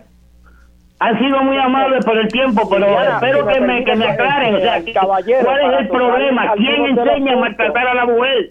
Si son maestras los que nos enseñan. Muy amable por su tiempo. Gracias. Muchas gracias, por su Quería comentario. Algunos de los puntos, pero eran muchos, por lo menos sí le puedo dar referencia de el trabajo comunitario que hacemos al nivel eh, comunitario de a- por lo menos de nosotros de en Aguas Buenas trabajamos con redes locales que nos apoyan hasta el momento ninguno de los trabajos que hemos estado haciendo busca el lucro por ende las propuestas que las hacemos las hacemos entre nosotros Eh, hemos recogido algunos fondos para poder llevar a cabo almuerzos gratuitos por ejemplo o darle promoción a nuestros propios eventos no es que no creemos en que los fondos que están disponibles se hagan accesibles para todo el mundo. Si están disponibles, pues mira, amén, vamos a usarlos. Pero en nuestra medida no basamos nuestros proyectos en fondos federales. Basamos nuestros proyectos en proyectos que la comunidad necesita, con o sin dinero. Sí, Al, com- al- al compañero que hizo la, la llamada, eh, lo que le- me gustaría comentarle es que una mujer asesinada son demasiadas mujeres asesinadas, 52 eh, es- es, imposible que suceda en nuestro país. Bien, eh, eh, inmediatamente vamos a pasar a una pausa y regresamos pronto. En solo minutos regresamos con Voz Alternativa por Radio Isla 1320. Ya estamos de regreso al análisis de los temas que te interesan. Escuchas Voz Alternativa por Radio Isla 1320. Saludos amigas y amigas, estamos de regreso en esta su serie Construcción de Soberanía desde las Bases Comunitarias, trabajando experiencias y conceptos de el tema de autogestión. Eh, ya tenemos con nosotros al joven Héctor Burgos de la comunidad Toro Negro de Ciales. Eh, tiene 18 años, así que como yo le decía a, Justo, quiere decir que el futuro ya está aquí y eh, va a hablarnos de las experiencias en autogestión de habitantes de la montaña en Toro Negro, Ciales. Hola Héctor, aquí estamos Justo y Francisco, eh, junto a, a Liliana. Un, un gusto que estés en el programa. Bienvenido Héctor. Saludos y un placer para mí estar con ustedes hoy. Eh, eh, te invitamos, Héctor, para que eh, compartas el proyecto, qué es Habitante de la Montaña y qué es lo que se proponen, pero también eh, vinculándolo eh, a, a ese relevo generacional que se está dando en la comunidad Toro Negro, que es una comunidad de las más importantes en términos de organización de base comunitaria. Y, y, y cómo ustedes, habitantes de la montaña, comparten con eh, lo que se llama Comunidad eh, Toro Negro, la, la organización. Eh, y- y la esperanza, lo que dice Liliana, la esperanza de que este trabajo no se va a acabar cuando nos vayamos acabando los viejos, sino que ya está esa nueva generación eh, en Francisco, en Alana, en Samuel, que son eh, adultos jóvenes, eh, pero en el caso tuyo, que eres un, un- Joven, un joven. joven, joven. Adelante, ¿qué es habitante de la montaña, Héctor? Pues mira, Habitantes de la Montaña es, es un grupo de jóvenes organizados que tiene como fin desarrollar un, un ingreso para ellos mismos, un desarrollo económico en la comunidad. Esto con diferentes, se ofrecen talleres, charlas educativas, recorridos guiados, en el que le mostramos al público los diferentes proyectos que se llevan a cabo en la comunidad, como pueden ser energía solar, autogestión comunitaria, infraestructura, sostenibilidad, eh, programas de concientización y recuperación de la cuenca y este también es una siembra ecológica que tenemos en relación con nuestra escuela. Y, y entonces, eh, ¿qué, qué relación guardan eh, los jóvenes de habitantes con la organización Comunidad Toro Negro?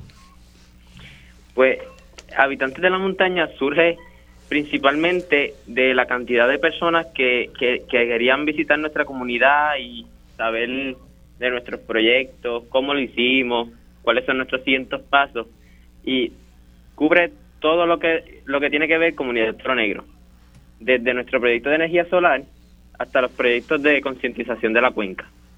Estamos involucrados en todos los proyectos.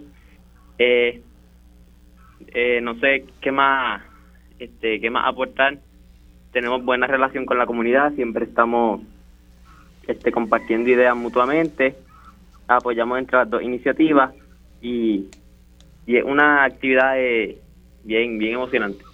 Héctor, este, y como los jóvenes, de hecho, yo creo que yo participé de, de una de una, un pequeño tour que ustedes dieron en, en la parte agrícola. Eh, y me llamó la atención cómo los jóvenes, cómo se da ese fenómeno de autogestión en el proceso de, eh, porque realmente esto es como una invitación turística, ¿verdad? Es una invitación a, a que el, resto de la isla y fuera de Puerto Rico conozcan lo que ha, se ha hecho en, en, en Toro Negro. Así que el ejemplo agrícola es uno que si nos puedes dar un poquito más de detalle y obviamente el tema de la eh, de la de la energía solar. Sí, pues este estos dos proyectos, eh, la, la siembra agrícola está en nuestra escuela, que justo el, el que sabe todos los detalles de eso. Que nada, nosotros ofrecimos ese taller este, en colaboración con, me parece que fue Red Comunitaria y Vamos, en el que pa participaron alrededor de 25 personas y el que ofreció el taller nos enseña cómo sembrar, en qué tiempo, qué. Qué productos son ideales para cada tipo de terreno y para ir conociendo un poco más de cómo nosotros podemos crear nuestro propio alimento en el futuro y no depender de las grandes empresas que hoy día permanecen. A mí de las iniciativas que más disfruto, Héctor, eh, es lo que llamamos las reuniones bajo el almendro, eh, que tú colideras co con, con, Tito Figueroa. Eh, son reuniones bajo el almendro porque las empezamos en un en, bajo un almendro, allí en Casa Collores. Eh, ¿qué, ¿Qué te han significado a ti esas reuniones bajo el almendro? Si puedes explicar un poquito quiénes son los que se reúnen eh, y cómo, cómo que funciona y qué, qué te ha significado eh, para, para tu vida, para tu desarrollo. Ok, eh, las reuniones de Bajo el Almendro son, para mí son diferentes a todas las demás. Este, un ambiente tranquilo, no, eh, es mayormente compartir ideas. Eh, decidimos, este, decimos nuestros problemas y entre grupos tratamos de, de buscar una solución para ese problema. Y creo que como este, la asistencia es bien, bien amistosa, son alrededor de cinco o seis personas los que asistimos, pues es como bien familiar y uno puede expresarse con mayor facilidad qué le molesta de esta iniciativa o qué puede aportar a esta otra. Y así en grupo buscamos soluciones que después llevamos a la iniciativa en general. Excelente. Ot otra forma de practicar la autogestión, como hemos estado tratando de comunicarle a la audiencia, ¿verdad? De que hay, no solamente hay diferentes experiencias, porque ya sea agrícola o para la mujer, etcétera, pero también dentro de cada una de las experiencias hay una diversidad de maneras de restaurar y de reconstituir la, eh, este concepto de autogestión comunitaria. Eh, sí. Estamos ya, ¿querías decir algo adicional? Eh, no. Un, un, valor bien importante eh, de habitante de la montaña, para mí de las cosas más significativas, es que uno de los, de los objetivos que persigue es que los jóvenes de Toro Negro puedan permanecer en Toro Negro. Exacto. No se tengan que ir a buscar eh, su forma de ganarse la vida fuera, fuera de Toro Negro, fuera de Ciales, acá en, en, el área de San Juan. Ahora mismo Héctor lo está pensando muchísimo porque le toca entrar a la universidad. Este, y quiere ir a la universidad desde Toro Negro todos los días. sí, para, para mí no, es importante quedarme en Toro Negro y, y viajar. no y quiero hospedarme en otro sitio.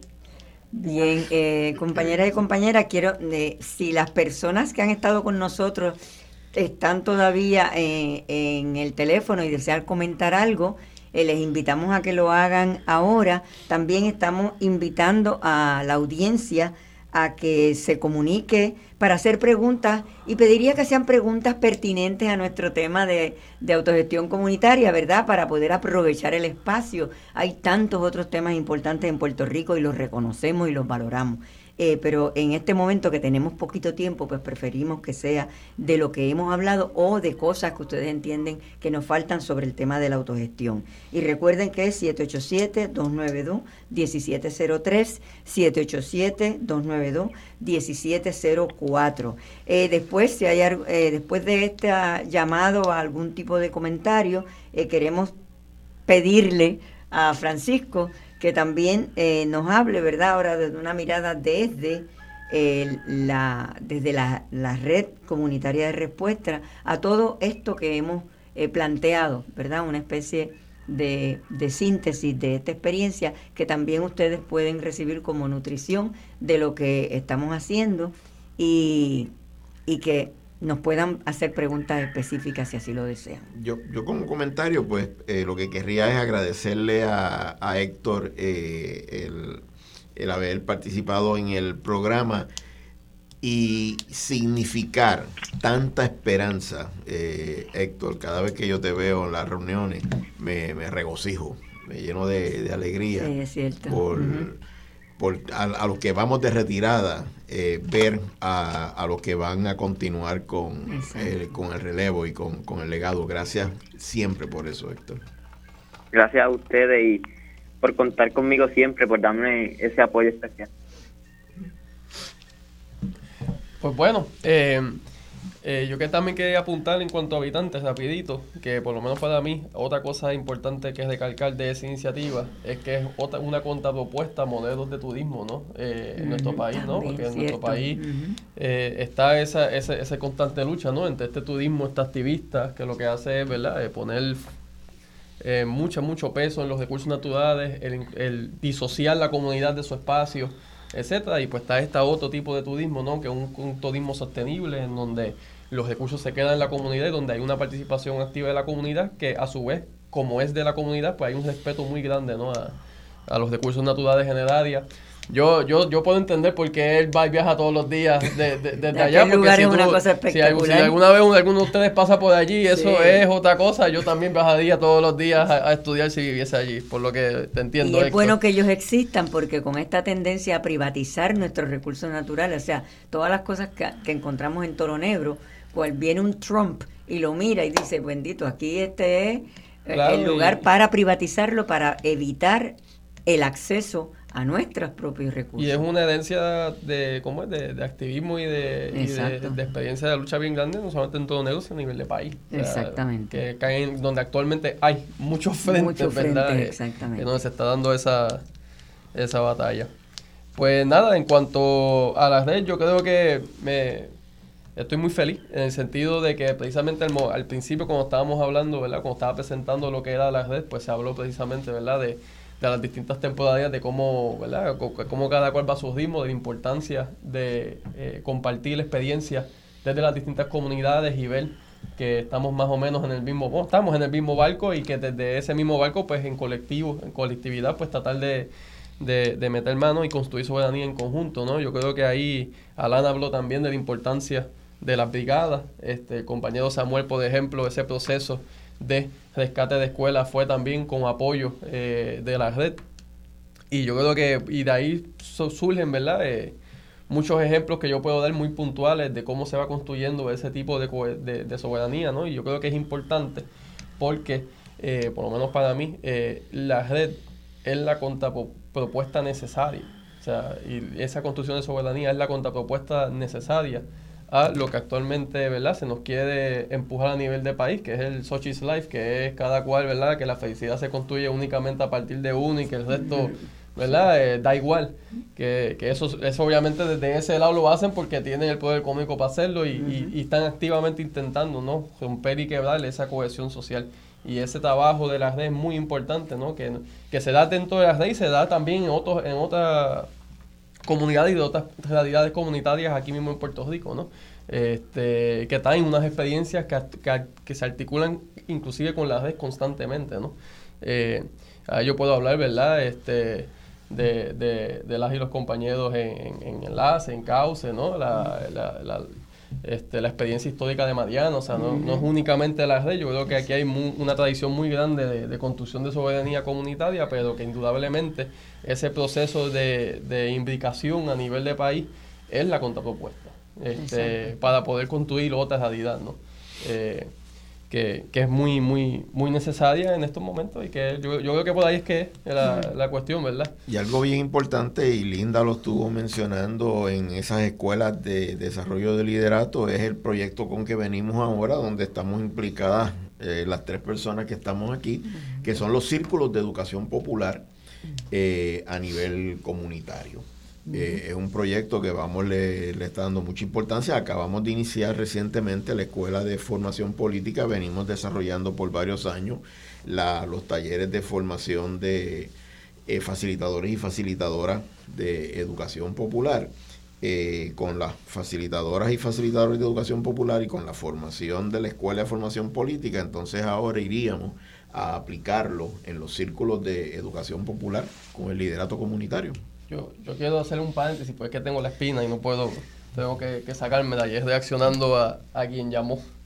Eh, y es que, y aquí voy a hablar ya más a nombre de, de, de Vamos, me voy a dar el atrevimiento, pero es que yo estoy 100% seguro que desde Vamos estamos en profundo desacuerdo con, con esas expresiones. Eh, yo estoy convencido, ¿no? Y yo creo que es así. Desde Vamos inclusive se apoya el reclamo del estado de emergencia y de profundizar los recursos para poder manejar ese estado de emergencia eh, en Puerto Rico sí existe un problema muy grande de violencia este, de género hacia la mujer. Este, y creo que es muy importante atenderlo. Existe también a nivel de América Latina y a nivel del mundo, ¿no? Esa, esa lucha en contra del machismo y contra ¿verdad? De, de ese tipo de, de, opresión es parte integral, en mi opinión, de la construcción de la soberanía y es algo desde la cual inclusive trabajamos, ¿no?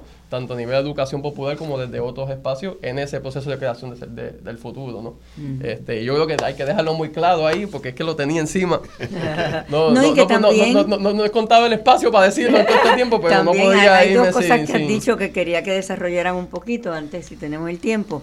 Una también que esto no significa porque esto no se da desde un, desde, desde un espacio, desde una posición de atacar a, a, al hombre. Al contrario, es de llamar a la, a la solidaridad eh, con los hombres. Realmente esa definición contenciosa de que defender a una mujer que es una realidad, uh -huh. que están realmente en una situación de desventaja uh -huh. y que hay unas variantes por género que son, eh, no quiere decir que esto ahora en una militancia para... Eh, para devaluar o para atacar al hombre. Ese es un tema. Y el tema de emergencia, quería señalar que también en, en la red, recuerdo la reunión, una reunión que fuimos a, allá a Guánica, se, ha desa, se desarrolló algo que Linda mencionó, que fueron aquella, a, aquel proceso para enfrentar emergencias.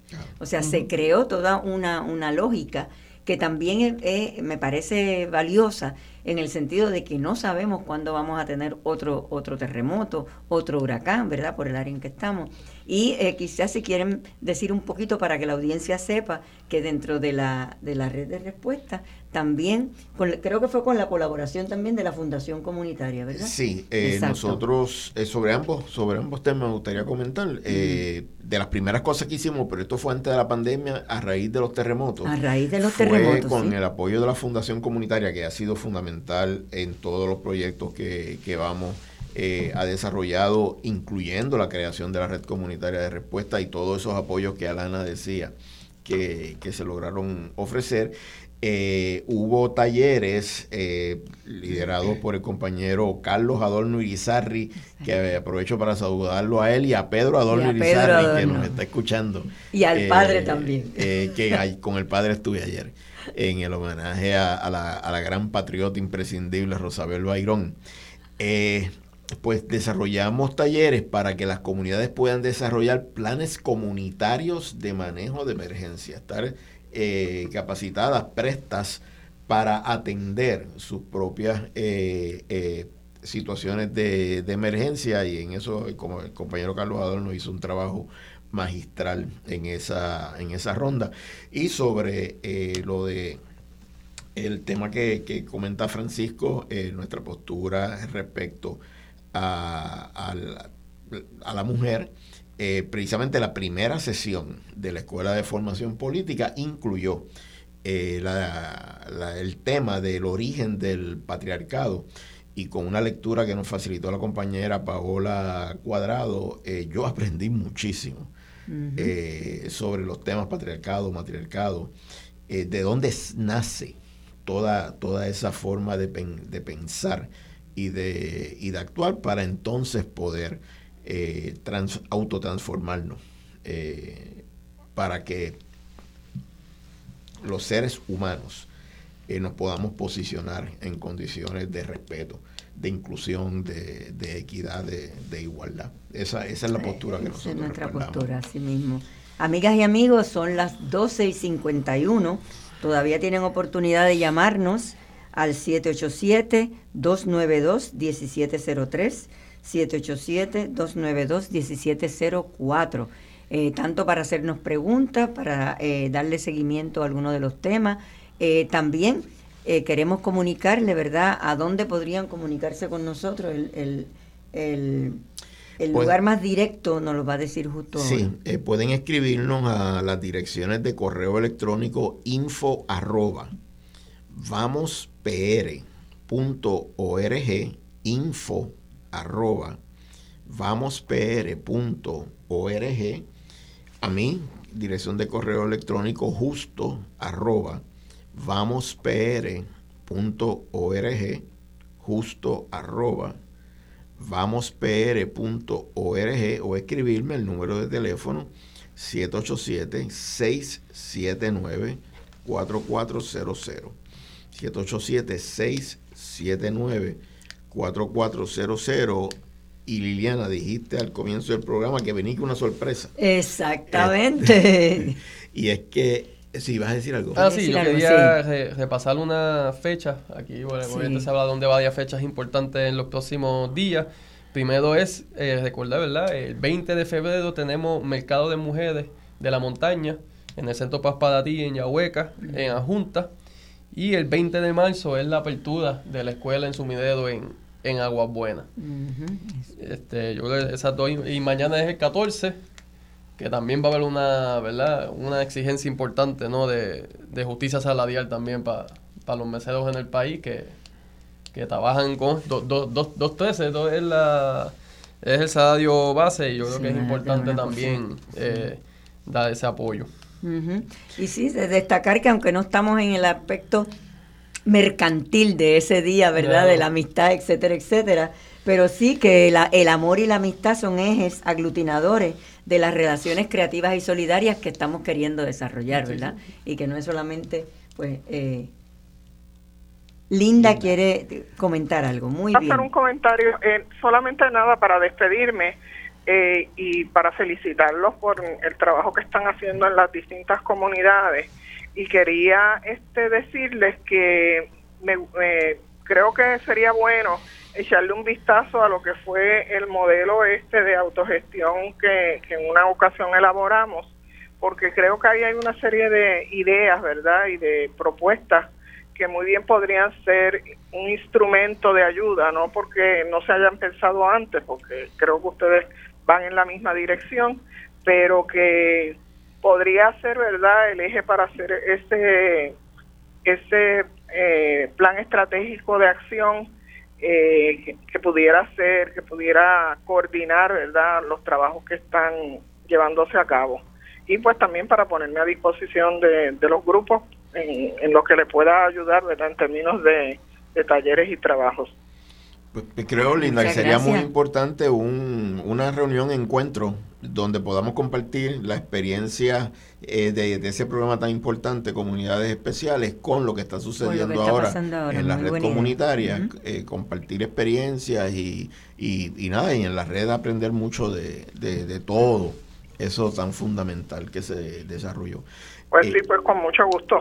Y pues buenas tardes a todos. Buenas tardes y gracias por tu colaboración. Pues estamos en la cuarta eh, edición, eh, cuarto programa de la serie Construcción eh, de Soberanía desde las bases comunitarias y ya preparándonos para en, en los meses de verano vamos a estar invitando al segundo encuentro de soberanías. y esto nace del primer programa que hicimos donde el compañero Ian Pagán, de El Josco Bravo, eh, dijo, sí, pero estamos hablando y hablando, ¿y cuándo vamos a hacerlo? este, y ahí nació el volver a convocar el encuentro de soberanías que ya se había hecho en el 2018-19, no recuerdo bien la fecha, donde fueron representaciones de la soberanía eh, alimentaria, económica, cultural, deportiva, energética, eh, y cada quien presentó eh, el ámbito, la dimensión de, soberanía que significa su área. Eh, pues ahora en este verano, en el marco de dos actos soberanos importantes que ha hecho Puerto Rico, el primero de mayo, eh, donde se oficializó la salida de la Marina de Vieques eh, hace años, y en las fechas en que Puerto Rico hizo el segundo acto soberano de sacar a Ricardo Rosselló de la fortaleza. En el marco de esos dos actos de soberanía, eh, realizar el segundo encuentro de soberanías para allí no solamente conocer de las distintas dimensiones que hemos venido presentando en la serie, sino articular, articular para ir creando espacios descolonizados en distintos lugares de Puerto Rico, sobre todo lugares como Adjuntas, donde hay un núcleo de organizaciones trabajando, lugares como Aguas Buenas, eh, que de lo que hemos, Orocovis, donde hay varios núcleos comunitarios eh, colaborando a través de la red entre sí para entonces ir liberando espacio de la colonia a espacios donde nuestro pueblo se hace cargo de su transformación y, y, desarrollo. En el verano, el segundo encuentro de soberanías, eso lo estaremos anunciando ya más adelante. Y la creación de territorios libres en Puerto Rico. Y creo que... Creo que ya terminamos. Nos estamos despidiendo. Bueno, amigas y amigos, nos despedimos en este su programa. Gracias a, Justo, gracias a Francisco, a, todos los otros compañeros. Linda, Linda Alana, Samuel y, Héctor. Y Samuel y Héctor. Samuel y Héctor, que tenemos aquí un, un, una, un panel eh, de primera sobre el tema. Y a ustedes les esperamos en una próxima ocasión con el tema de soberanías desde las bases comunitarias, eh, hablando de la soberanía en la salud. Soberanía sanitaria, y todos los domingos de 11 a 1 en voz alternativa. Que en voz alternativa con todos los temas interesantes que tiene este espacio. Y gracias nuevamente a Marcia por permitirnos utilizar este espacio para comunicarnos con todos y todas ustedes. Gracias.